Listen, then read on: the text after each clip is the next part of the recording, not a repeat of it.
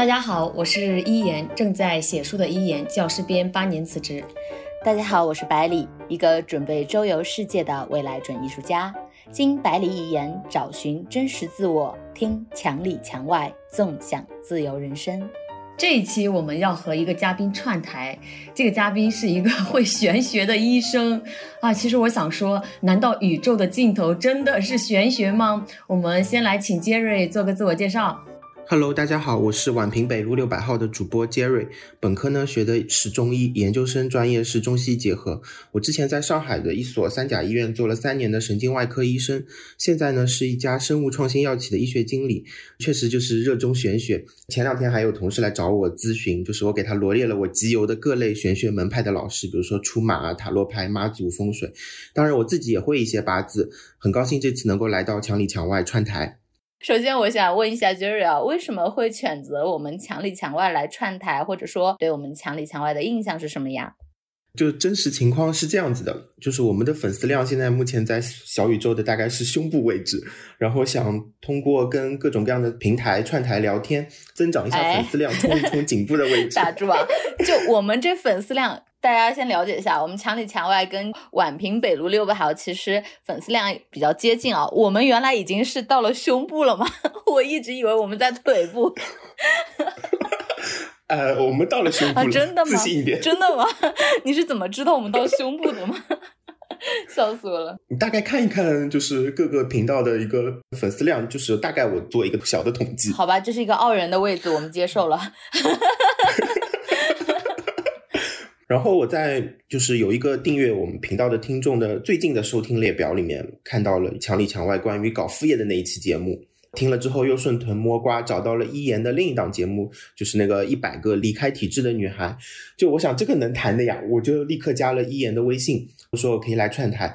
本来我是打算和我们另外一位女主播东东一起上的嘛，她还是在医院里面继续做医生的，但是就是因为她还没有离开体制，但我又离开体制了。我是来不及变性了，所以她又没办法上。那机缘巧合之下，那就只能我先来墙里墙外串台了。哎呀，笑死我了！原来性别还是有那么大的限制的。一言你看看，你给了我们墙里墙外机会，我要笑发财了。我想说，如果你实在想去串台一百个离开体制的女孩，可以去考虑变性。我这里要插一句哈，其实我刚开始做这个访谈节目的时候，就有很多个人问我，他说你为什么不去采访男孩子？当时还是一个男生的提问，那个时候大概是在去年的七八月份，我刚开始做这个采访的选题。其实那个时候我有着 非常强烈的厌男情绪，我说我都不想和你们男孩子聊天好吗？当然没有直接说出来。但今年我还好，我觉得有突破了这个卡点。我倒是还好不厌男，但是我觉得。女孩子是一个很美好的生物，对啊，你可以考虑名字换一换嘛，一百个离开体制的男孩 and 女孩，不要这样了，这样可能就又有点什么故事了。对对对，嗯，那继续，其实我有收听墙里墙外的几期节目，然后也有世间两位主播的朋友圈，你们朋友圈发的很积极。然后我也发现真的是宝藏，就是一言离开体制以后，有一种破茧绽放的自信与自由。其实百里你在大理玩的很开心嘛，我真的就是这种数字游民的生活，让我也很向往。好的，好的。其实我很好奇，杰瑞，就是你为什么要离开体制？你一共在体制内工作了几年呀？我一共是在体制内正式工作是三年嘛。我觉得我其实当初还是蛮幸运的，遇到了一个对我很好的研究生导师，然后让我留在了体制内。就可能现在体制内还是很多人的梦想，就真不是我凡尔赛。但是关于离开的原因，其实我也有听自由生长来串台的那一期，就很多原因跟那位医生的主播都很相似。就比如说加班很多，值班很多，就值班特别密集，然后没有自己的时间，没有自己的生活，整个收入其实也不是特别高。就在上海这个城市来说的话，只能说一般般。然后他也有说到，就是整个职业路径的晋升。就你一眼望到头，就是你要做到什么什么程度，然后发多少文章，你才能晋升。另外还有一点就是，我的科室其实是在一个中医医院的西医科室，就相对比较弱势。然后这个医院的平台也比较弱，虽然是个三甲，但是也不是特别头部的三甲。但是在准备跟你们聊天之前，我又在回想这次要离开的原因。其实。我想是有一件事情是真的触动我的，就是当时我是带组的上级医生，他出去进修了，然后我承担起了独立带组的这个责任，就是我和我一个师妹撑起了半个病区，大概有二十来个床位的病人。当时我们科室承接了很多华山医院 ICU 转来的危重病人。就那种病人都打着呼吸机来的，然后又有多重耐药菌感染，有时候他们做的手术之后，我还要给他不停的做腰穿，去检查他的脑脊液的一个情况，不停的给他换药，然后病史又特别复杂。晚上我可能还要做一些脑出血、脑梗的急诊手术，需要能够尽量独当一面的。就是我自认为，我觉得我这半年里面是做到了最好的。很多病人是顺利出院了，但是也有一些病人情况不太好，恶化了，甚至死亡。就过去面对这种病人不太好的情况，我有自己的心理防线，就是我觉得这个跟我没关系，我是按照上级医生的指示干活。就比如说主治医生叫我做什么，主任医生叫我做什么，我其实没有太多自己的一个自主权。那病人如果情况不好，那应该不是我有任何决策上面的失误。但是如果我自己独立承担责任、独立带组的之后，我就一次次破防了，就很内疚。就病人每次情况不好，我都心里很难过，就觉得是不是我没有给到他们更好的治疗，没有给他们更好的方案。我有一个病人做脑出血手术以后，反反复复感染，感染了大概有大半年时间，八九个月。我后面为了想让他赶快好起来出院，我都去普陀山祈祷他赶快能够好起来。然后就是这样的压力下，我觉得我再待下去可能就真的要抑郁了，所以。我那个上级医生回来之后，我就跟我们科主任提了辞职。哎，其实我听 Jerry 的这段经历，我还蛮有感触的，因为我的堂哥和我的表弟都是我们那边的医生。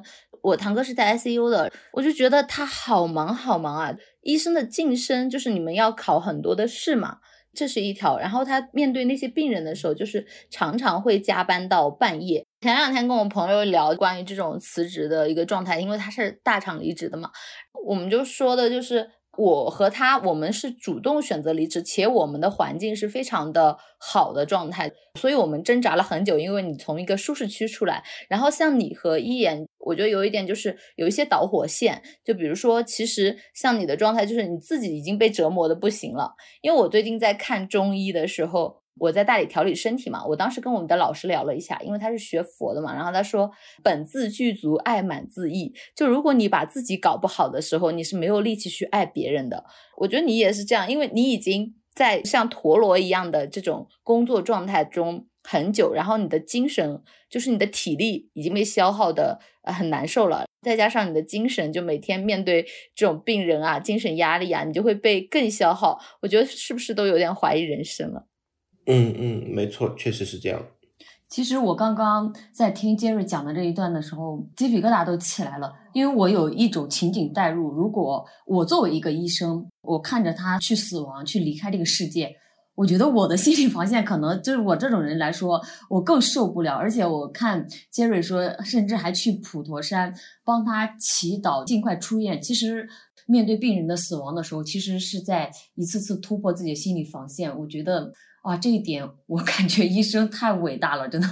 对，就其实我们是跟病人是在一个战壕里的嘛，就是希望我们一起能够对抗疾病、对抗死亡。但是很多时候我们都是很无力的，就这种无力感，以前我在实习的时候或者规培的时候没有那么强烈，但是真的自己承担这个责任的时候，就这个无力感特别强烈。是的，是的，我感觉其实我每次不喜欢去医院。就我去医院体检，或者是带我妈去医院，我我感觉那个医院的气场就在吸走我的能量，我就就很不舒服。我可能对，就觉得没病也要得病了。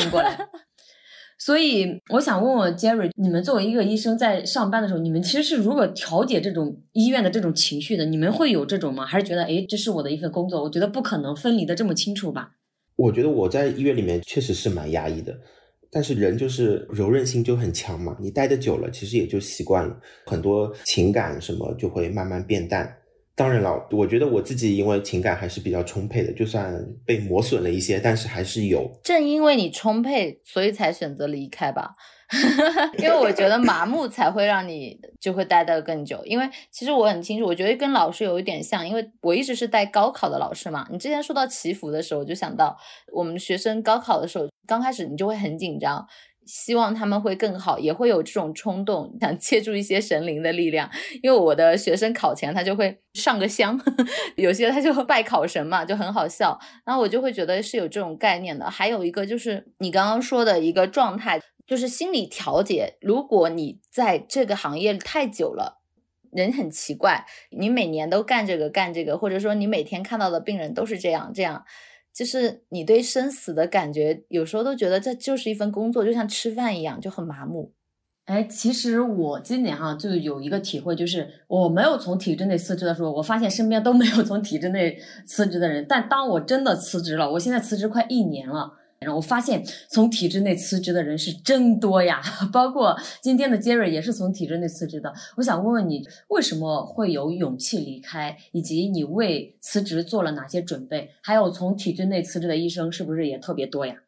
先回答最后一个问题吧，就是体制内辞职的医生，就是这个问题有点幸存者偏差，因为我其实在上海是一线城市，医生离开体制的选择会比较多，就各种。药企啊，什么会选择会很多，岗位比较多，但其实从整个全国来看的话，真的从体制内辞职的医生并不是很多。那谈到为什么有勇气会离开的话，我觉得我并不是因为有勇气才离开的，真的让我能够有底气离开的应该是认知。就做医生的头一两年，其实我也想过要不要辞职，但是当时我的认知不知道我离开医院能有哪些选择，就这个念头就总是一闪而过。然后做医生一段时间以后，就会参加各种各样厂家举办的学术会议，然后也接触了一些医药代表，跟他们聊天，还有包括一些网上的资料，就打开了我的认知，让我知道原来不做医生还有很多别的选择。后来我再次思绪触碰到辞职这根弦的时候，我就有底气去做其他的选择了。关于辞职的准备的话，我觉得更重要的确实是心理上的准备。方法论可能各行各业都不一样嘛。关于医生辞职的这个方法论，我在我的频道当中也有分享。但是，我想说，如果心理上仍然对体制存有眷恋的话，比如说你还是想要很有保障的生活，还有很高的退休金，你还对这些有眷恋的话，是很难走出这一步的。我非常赞同 Jerry 说的。其实，当你内心准备好了，你就真的准备好了。包括刚刚说的眷恋，我觉得我其实出来抵制的时候，我没有一丝丝眷恋，我甚至是带着厌恶和讨厌离开的。其实我辞职的时候，就去年嘛，我觉得这个时候也刚刚好。很多人会说：“哎，你为什么不早点离开？”我觉得。去年那个节点就是非常好的时候，因为如果我提前离开的话，我根本没有做好这种心理准备。就是我人生中呢，其实很多课题、很多问题，我都没有办法去解决面对。所以我觉得每个人的节奏不一样，按照你自己的这个节奏来。我觉得你就是一个人，到你做出一个决定的时候，所有的选择都是恰恰好的。其实刚刚听 Jer 说他。在做了医生以后，去参加一些学术会议，接触了很多医药代表，就网上也学习了很多东西，就打开这个认知。我觉得这个很重要，因为很多人当你进入像体制这种规范性单位的时候，就像你说旁边的人，因为所有的人的目标都是一样的，评级啊，干嘛的，你就会把自己框住，你觉得我只有这个世界。但是如果你心里起心动念嘛，你心动了，然后你又去学习接触不一样的东西的时候，你就会觉得，哎。好像这个我也可以，诶，好像那个我也可以，然后你再多尝试一点的话，我觉得这个勇气可以积攒很多。是的，和 Jerry 在前期沟通的时候，就是 Jerry 说你疫情期间差点就是有这样一个被裁员的经历，那你能和大家聊一聊你如何和同事进行这种捆绑式的自救，并且完成第二次的跳槽，进行升职加薪的？是这样，就是在疫情的时候。我们公司有一次战略的调整，空降了一波新的领导过来，然后我们医学部其实也受到很大的一个波及，就是需要拆散重组。本来我们这个 BU 只能留一个岗位，当时我其实非常的焦虑，因为我们其实有大概有两三个同事，如果要留的话，只能争这个岗，然后很焦虑，就是因为那时候其实我才离开医院大概一年不到的时间吧，而且上海还在封控期，就如果这时候被裁了，出去找工作。是很困难的，因为你没有办法出去面试啊。那时候我就整夜整夜和我另一个同事打电话，就一起吐槽公司，就骂公司没人性，什么这时候突然要搞裁员什么的。但是聊着聊着，我们就发现，哎呀，最后留下来的那个人感觉好像也不是幸运儿，因为这个人的处境会非常惨，就我们两个人的工作会要叠加到一个人身上，而且很多责任他要一个人背。所以当时 HR 来找我们的时候，我们就想好了，我们就说我们两个人都不留。结果 BU Head 就着急了嘛，又分别给我们打电话，然后劝我们留下，就说哎，我们还是很需要医学的，什么就说了一大堆。我再跟我同事再合计了一下，就说。除非把我们两个都留下来，我们互相有一个照应，就互相有个 backup，不然的话我们就都走。在这样的条件下，哎，没想到 BU head 就做了妥协，把我们两个留下来了。重组之后呢，就是我们的汇报关系也变了嘛，原来汇报给医学总监，现在汇报给市场经理了。我的工作职责和范围就也变得有点模糊啊，甚至做了半年的产品经理。其实我还是想继续在医学这个线路上面深耕和学习的。医学的很多技能我就没有办法再精进了，而且加之本身那时候负责的产品又竞争力不是很强，所以也是做了思考和规划之后，我想想还是不行，还是不能留在这里了，就又决定再跳槽了。第二次跳槽其实过程还是蛮漫长的，我大概面了有大概小半年的时间吧，就各个公司经了一轮、二轮、三轮这样子面下来，这次可能一下子说不完，就确实就是不同的面试的经历也不一样。我们可以下次再开一期节目再聊。我听 你离开这个单位的时候，我感觉你跟你的同事感情很好哎，因为我觉得如果两个人都非常在意这个工作的话，那种信任互助不是谁都有的。你们应该工作没几年吧？我是在医院里面工作三年，跳出来到那边是工作一年嘛。我另外一个同事他是内分泌的，然后他是工作了十年，再跳出来到这家企业工作了，也就跟我同时入职的。我觉得是因为我们大概有相似的背景、相似的一个考量，加上医生其实出来都很单纯的。医院里面虽然有一些什么人事的纷争、勾心斗角，但是相对别的行业来说，医生这个职业的人大多都是比较单纯的，大家还是坦诚相交的。其实我觉得可能和杰瑞他的工作环境有关系。我之前采访的那个离开三甲医院的那个女孩嘛，她现在入职了一家公司，她就各种这种领导的关系呀、同事的氛围呀都比较好。我觉得可能和大环境有关系，包括刚刚 Jerry 他所讲的，他转型的就是为什么敢从体制内离开，是不是离开的人很多？其实看这个 个人，就是和环境有关系。就像现在很多大厂也是存量竞争嘛，他们很多时候是为了各种环境。就是我在这边治疗的时候，发现一个案例出来的，他们是这样的，因为你在体制内有一个好处，就是你的直属领导他没有办法一己之力把你开除，他说一句话让你走就走。那如果在大厂的话，他们会 PUA，就是我看到我那个朋友他已经被 PUA 的不行了，就是他会用各种方式来迫你离开，然后。他们的那种手段其实还是蛮厉害、蛮残忍的。我听下来，对的。那我想继续问问 Jerry，就是你在转型的时候，其实你如何找到自己的这种优势，并且你是如何缓解职场的焦虑的？关于这个问题，我最近又有一点新的感悟。第一个是我们在新公司做了一个盖洛普优势分析，就大家有兴趣的话，网上可以搜一下。然后他就做我的先天优势的分析嘛，就发现。我的有一个优势或者特质排在很靠前的是适应，大概排第三吧。我也跟那个做盖洛普分析的那个教练有聊，他说这个适应它不是字面意思上的适应能力强，而是说我会一直选择让我舒适的环境去生存。就比如说我离开医院，可能也是我有这个适应的特质。当然，这个适应的特质反面就可能会有一些三分钟热度。我们其实受的教育一直说要规训，说你要做事要坚持不懈，有始有终。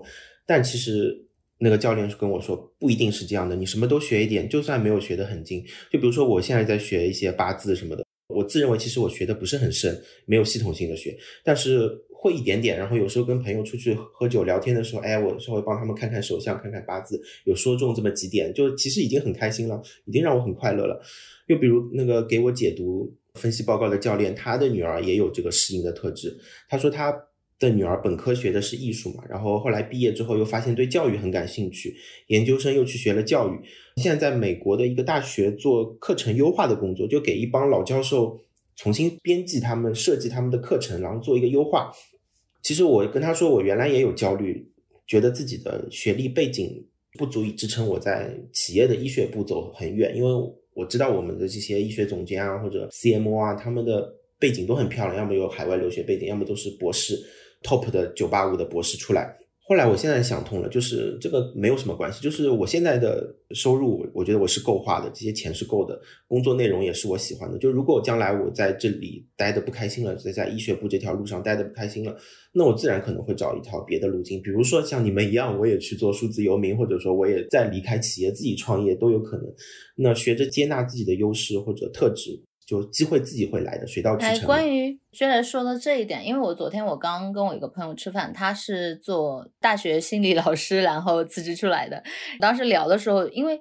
就现在这个时代的关系，还有性格的关系，就是你会很开放，你会接触到各种的资源，你很难说像以前，就比如说给你关在一个房间里，你就只能画画，然后你画到抑郁为止。你会发现，哇，我可以去做游民，我可以去看山看海，然后我可以去做心理的工作者，然后我又可以去做教育，我又可以去做很多事情，你就会发现自己。是可以去做很多事情，且你对世界有好奇心，你很想去学很多东西。这个时候，就是我们在传统文化当中的，就是这种我们的理念就是什么从一而终，然后就是那种坚持不懈、有始有终嘛，对吧？你就会有一个负罪感和一个自我的一个斗争的过程。但其实我昨天聊的时候，他跟我说，其实这是我们的一个惯性认知。他给我推了一本书，叫做《没定性也是一种优势》，就是你的人生不用那么早给自己下一个做这个就一定这一生都是这个了，你还是可以有很多的机会去开拓新的人生和新的优势篇章的。对，现在就大家都在说第二职业曲线嘛，就你可能二十几岁到三四十岁都是第一职业，你可能就是在三十几岁、四十几岁这个阶段又在酝酿第二职业，然后又可能将来还会有第三职业。会的，会的，我觉得都有。嗯，说回到第二个，就是关于焦虑。就现在这个时刻，我觉得中国年轻人的焦虑好像到达了一个巅峰的感觉。就大家有一些就觉得毕业就失业，大家的这个青年失业率很高。三十五岁又面临着一个裁员，国外嘛又俄乌大战，然后美国又对我们贸易封锁，全面的绞杀，就整个世界感觉都处在一个大变革的前夕。就我们的焦虑，我觉得在于物质普遍不满足，精神普遍不安宁，不知道怎么在这个时代能够安身立命。其实这个困难，这个问题，古人都经历过、思考过。就东晋的书法家王羲之，其实就问过这样的问题。就《兰亭集序》里面，他一开始说“天朗气清，惠风和畅，仰观宇宙之大，俯察品类之盛”，转头又说到“哎呀，妇人与相知，俯仰一世，或取诸怀抱”。哦，啪啦啪啦，说到后面。向之所欣，俯仰之见，以为成绩，犹不能不以之心怀。觉得，哎呀，随着时代变迁，这一切都会过去。过去让我们开心快乐的事情都会过去，我到底能留下什么？是不是就像我们朋友闲聊的时候，一开始很开心，就转头聊到某个事件之后，就大家悲从中起，就觉得事事不如意。就这个世界的变化总是琢磨不透。就我们这一代的年轻人，感觉已经。不可能再有上一代的那一个时代的红利了。就世界变化之快，就到底我们在这个世界如何自处？一 一言，你发现了没有？这就是学霸。没有没有没有。我们两个一愣一愣的。我们两个听的都没有反应过来。其实关于刚刚讲到焦虑，我觉得其实很多人他是一个不满足这一点，我特别赞同。还有一点就是他不自洽。因为我这两周就是有带那个内在成长写作课嘛，我自己的，我就会发现我学员的焦虑，我在课上会给他们讲，你们为什么会焦虑，就是因为你现在与你的生活发生错位了，你明明想到的可能是那个地方，然后你现在的生活还停留在这个地方，就是很多人没有把自己和自己的生活归位。我觉得这是很重要的一点。我之前也是，那我什么时候开始对自己的生活归位了？我觉得就是从辞职之后，我才发现哦，原来我们真的未知没有那么可怕，并且我发现以前我们可能会生活在一个哇，未来会怎么怎么样，是你想象的，你给自己制造的这种。恐惧和焦虑，然后当我真正的出来之后，我发现其实是没有想象的那么恐怖的。包括关于如何找到自己的优势，我在去年职业转型的时候也做过那个盖洛普测评。其实我有在想啊，就是随着我们的这个人的不断的变化和发展，这个测评它还准不准？是不是测评的结果也会变？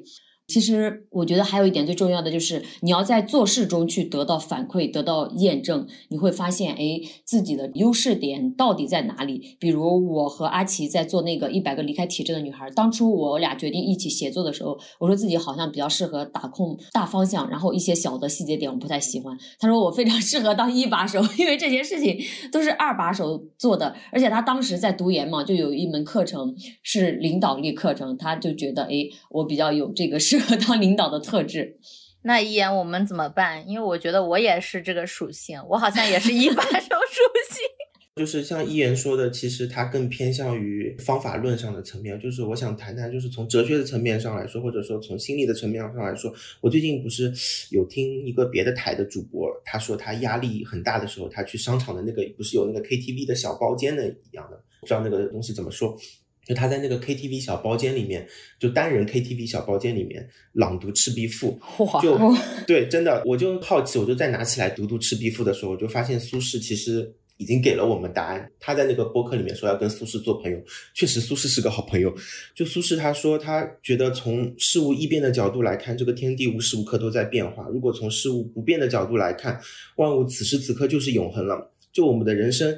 就像一根长江里的小芦苇，短暂渺小。就算短暂渺小，我们守住底线，品节端正，像王阳明说的“此心光明，纯乎天理之极”，就对这个世界仍然抱有好奇心和探索欲，然后又有做自己的勇气。我们可以这片小芦苇，也在这个广阔的世界里面遨游驰骋，都是没问题的。你在遨游的驰骋那一刻，就是永恒了。其实我之前蛮早的时候有看过那个苏东坡传嘛，就是现在的他有一个纪录片嘛，我还蛮喜欢苏轼的。我觉得他的认知还有他对自我和对世界的观察是非常到位的，或者说非常有他自己的一个角度的。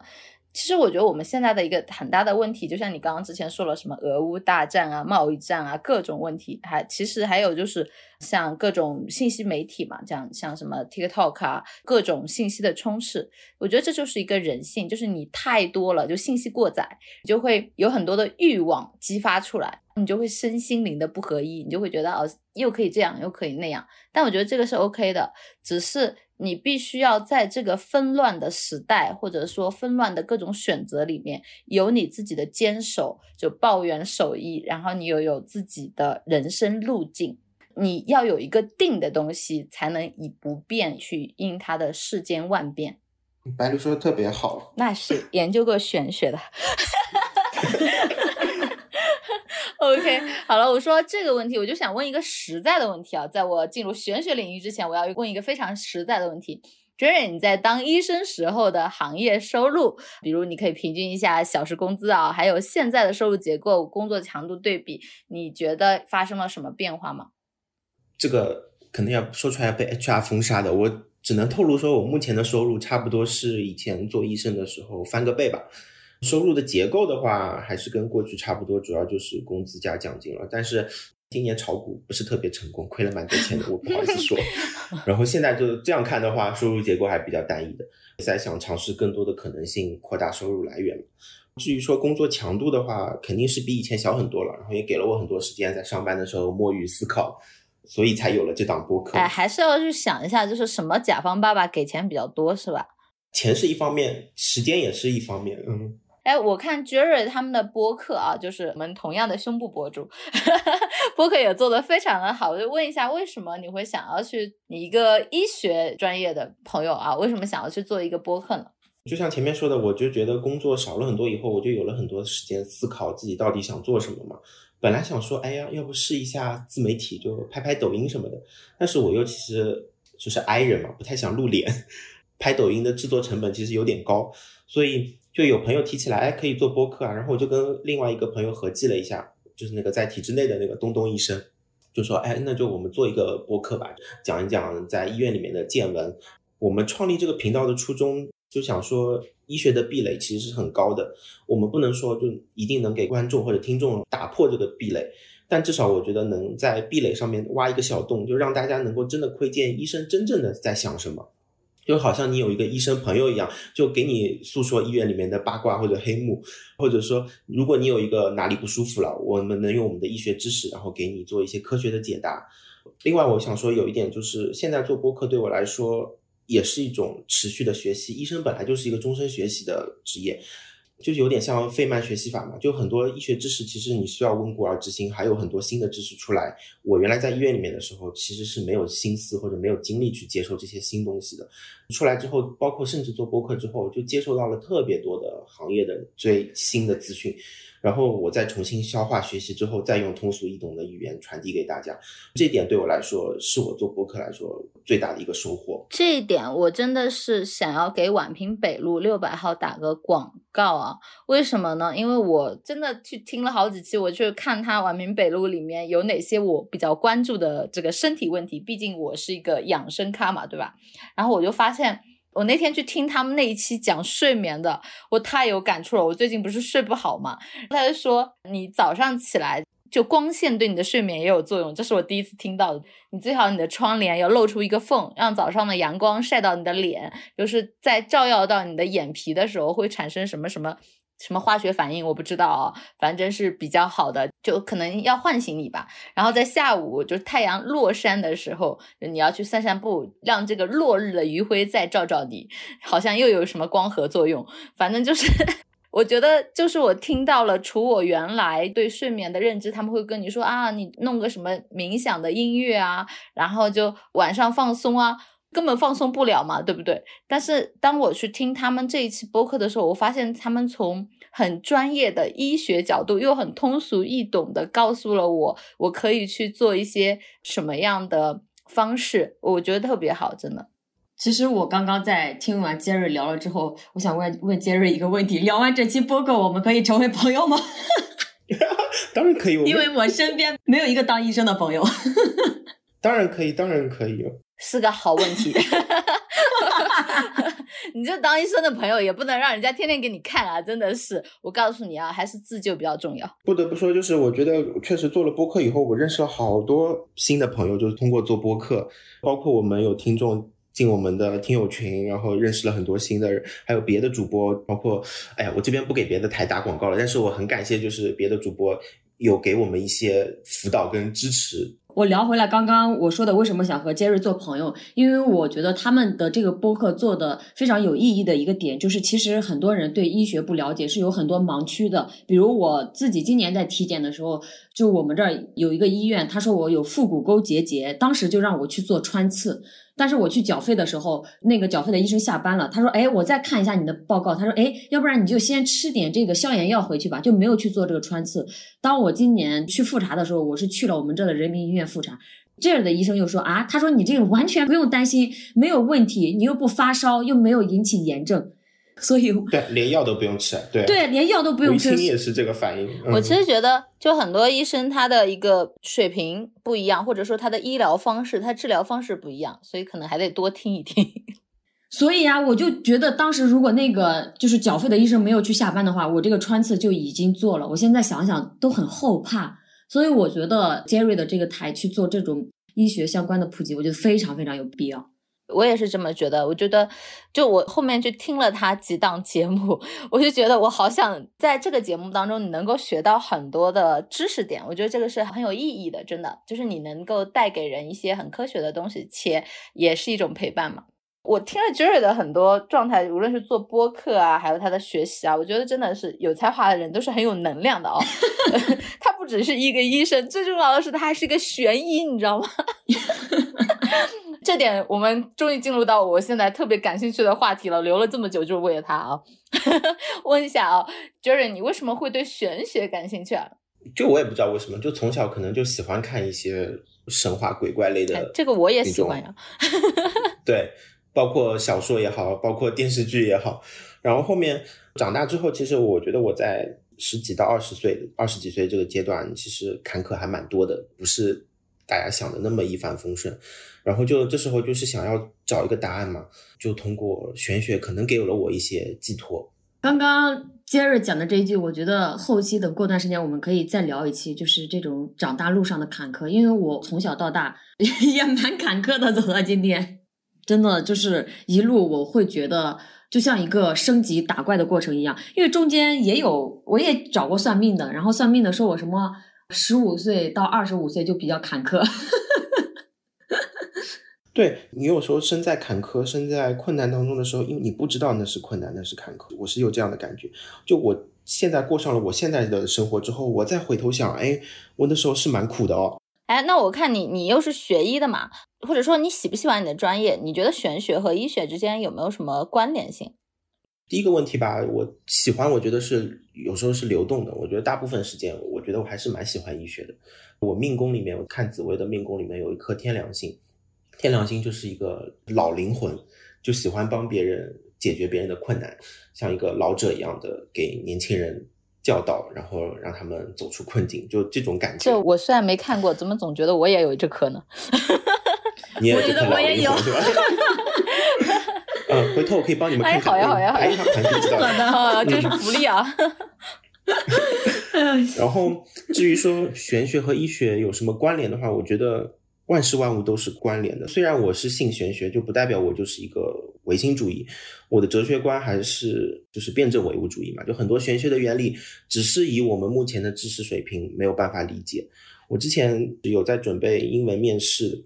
我写过一句话，就说 I think this world is interconnected。就我相信整个宇宙都是相互关联、对立统一的。我和你们都是统一的，我们都不分彼此，其实是。然后我们存在的在此时此刻在这里交流，思想上面有碰撞，其实都不是偶然，也都是其实都是造物者都设计好的。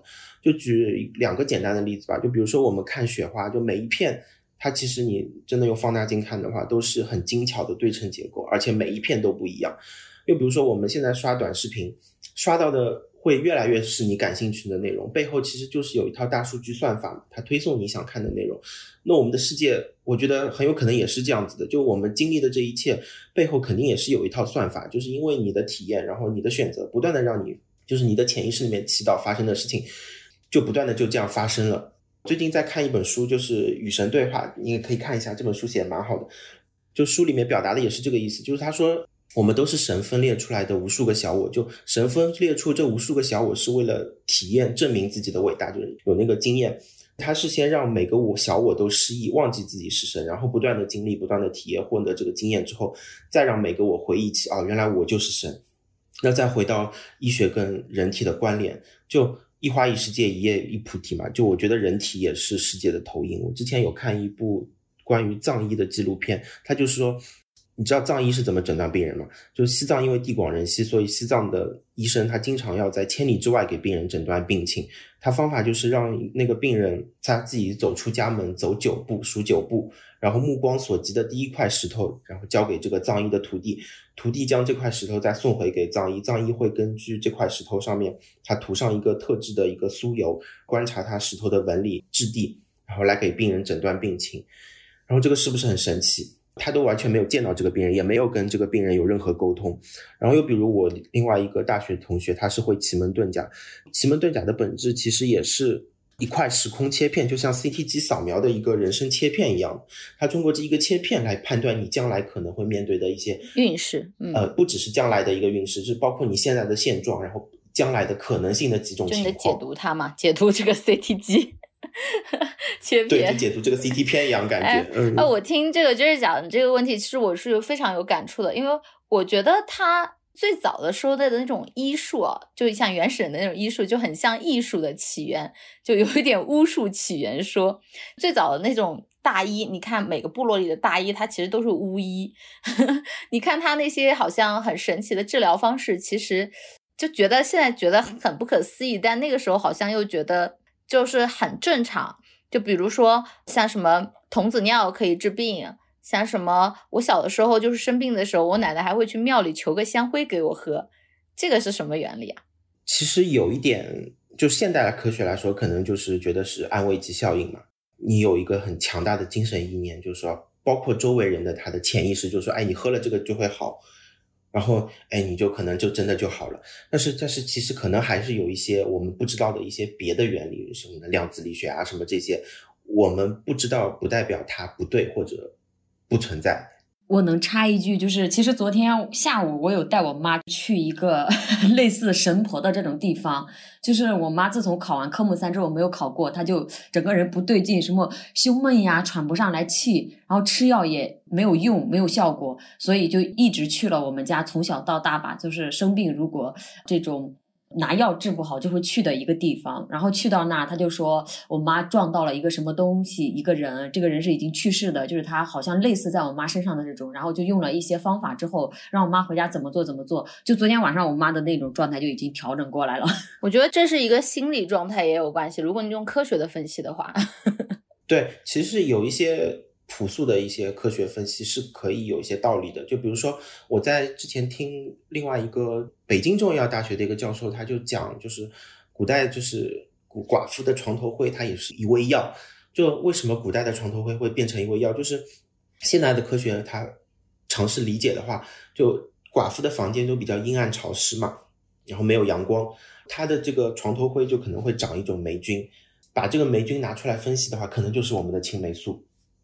那又比如说，古代很朴素的这种，就是防疫的这个理念，或者的疫苗的这个理念，就是那个《伤寒论》里面就它就有一个方子，就比如说夫妻两方哪一方得了一个病的话，另外一方想要预防的话，就把比如说女方的这个短裤把它烧化了，把这个灰喝了，其实就是跟我们现在打疫苗的理念是其实一样的嘛，你想想抗体嘛。当然，我不能说就是它这个烧成的这个灰里面一定是有什么抗体，但是我觉得可能就它就在接触这个衣物的时候，接触到了一些已经被抵抗过的病原菌，嗯嗯，就获得了这个抗体。就是，所以就中西医还是有融合的地方的。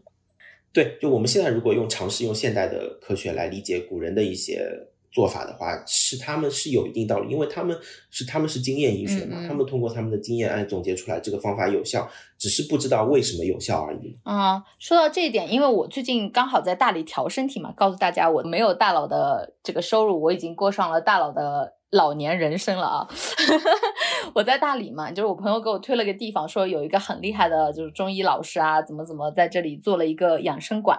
可以去治各种病，然后也可以去调理一下身体，然后我就慕名前去了。他给我看了一下，因为其实我觉得我的病，我现在觉得我就是心理状态。一言，我们录了那么多期播客，知道我之前的状态不是特别好嘛，一直自己觉得自己心里有病，阳了之后就喘不上气。去了他那里嘛，他会让你就先给你把脉，然后就是看你的一个症状。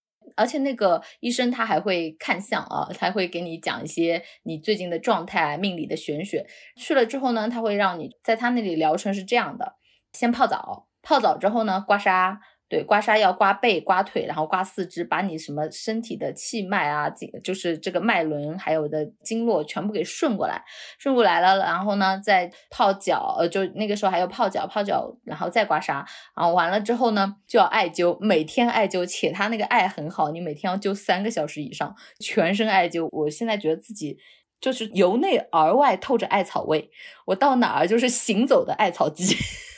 你艾草完之后还得喝一个扶阳汤，它的理念就是我们的人就是生病很大的一个问题，就是因为我们阳气不足啊，就可能我不知道中医里面是不是有这种邪气入体的一个解释呢？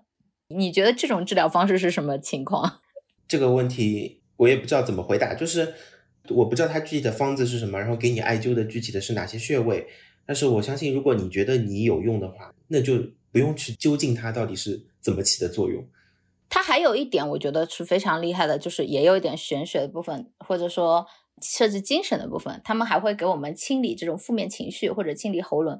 我之前说的那个阿里的朋友就被 PUA 很惨的，他做四次清理，在楼下就是鬼哭狼嚎，就哭的这个撕心裂肺啊！就是他有很多被 PUA 的部分堵在他的情绪里了嘛，就影响他的身体。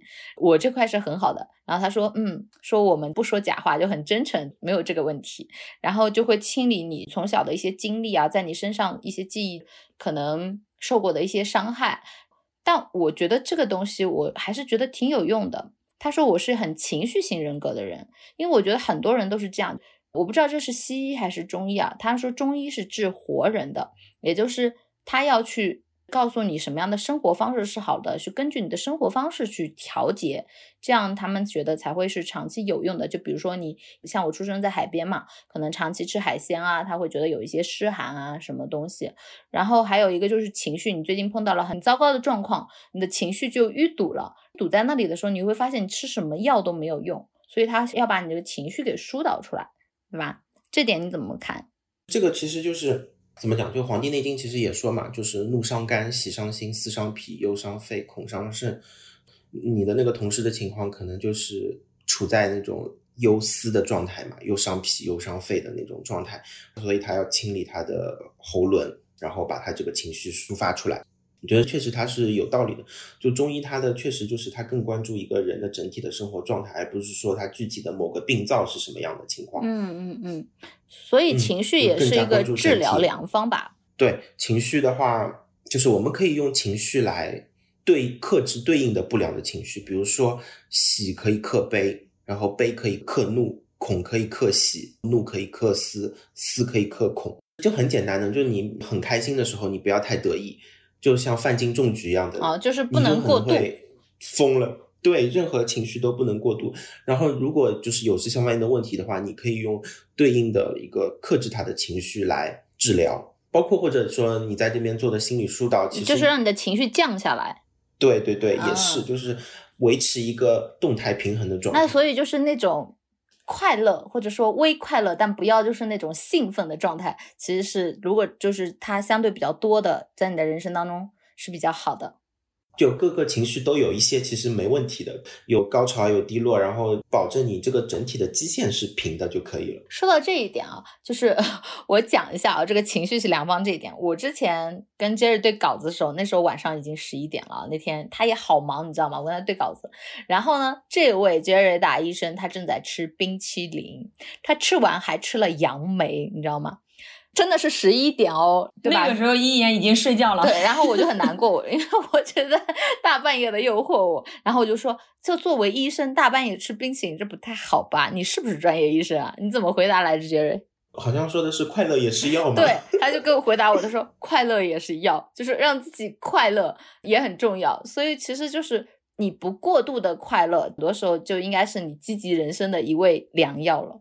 OK。所以还是希望大家就是把自己的人生调频到快乐的一个人生状态。这个时候我就思考了一下，我以前嘛，我就觉得，哎，我以前的工作我觉得很好，就是不用操心养老金，你工资都很好。可是你为什么还是会想那么多东西呢？是因为这份工作让你并没有那么快乐和精神满足。所以我觉得那个是很重要的。我那段时间工作，我也天天常常去看医生。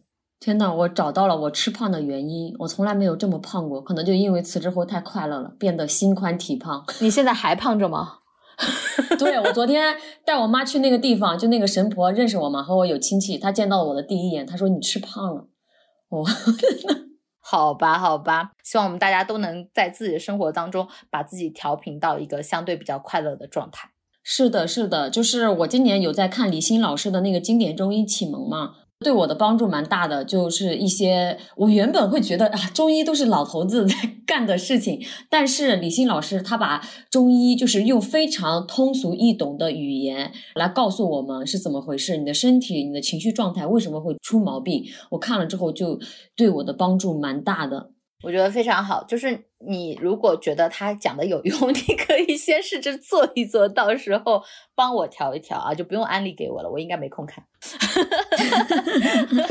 那我安利给我们的听友，好吧？好的，好的。等一言到时候出点笔记啊，如果评论比较好的朋友，让一言分享一下笔记给大家啊。OK OK。那今天非常感谢 Jerry 跟我们的一个碰撞，也带给了我们好多学习就是优良生活方式的这种经验和知识，比如像什么半夜吃冰淇淋这种啊。大家悠着点啊。不要过度啊，适量就好啊。快乐它是适量，不能太兴奋啊。嗯，OK，那希望我们的听众朋友也能够对于我们的节目有一些很好的反馈和评价，也可以去关注一下宛平北路六百号啊，可以有很多新的一些科学知识和你完全不知道的身体小妙方啊。那我们今天的录制就到这里啦。好的，谢谢，谢谢百里一言。这里是墙里墙外，我们陪你一起探索人生更多的可能。我们下期再见啦，拜拜，下期见，拜拜，拜拜。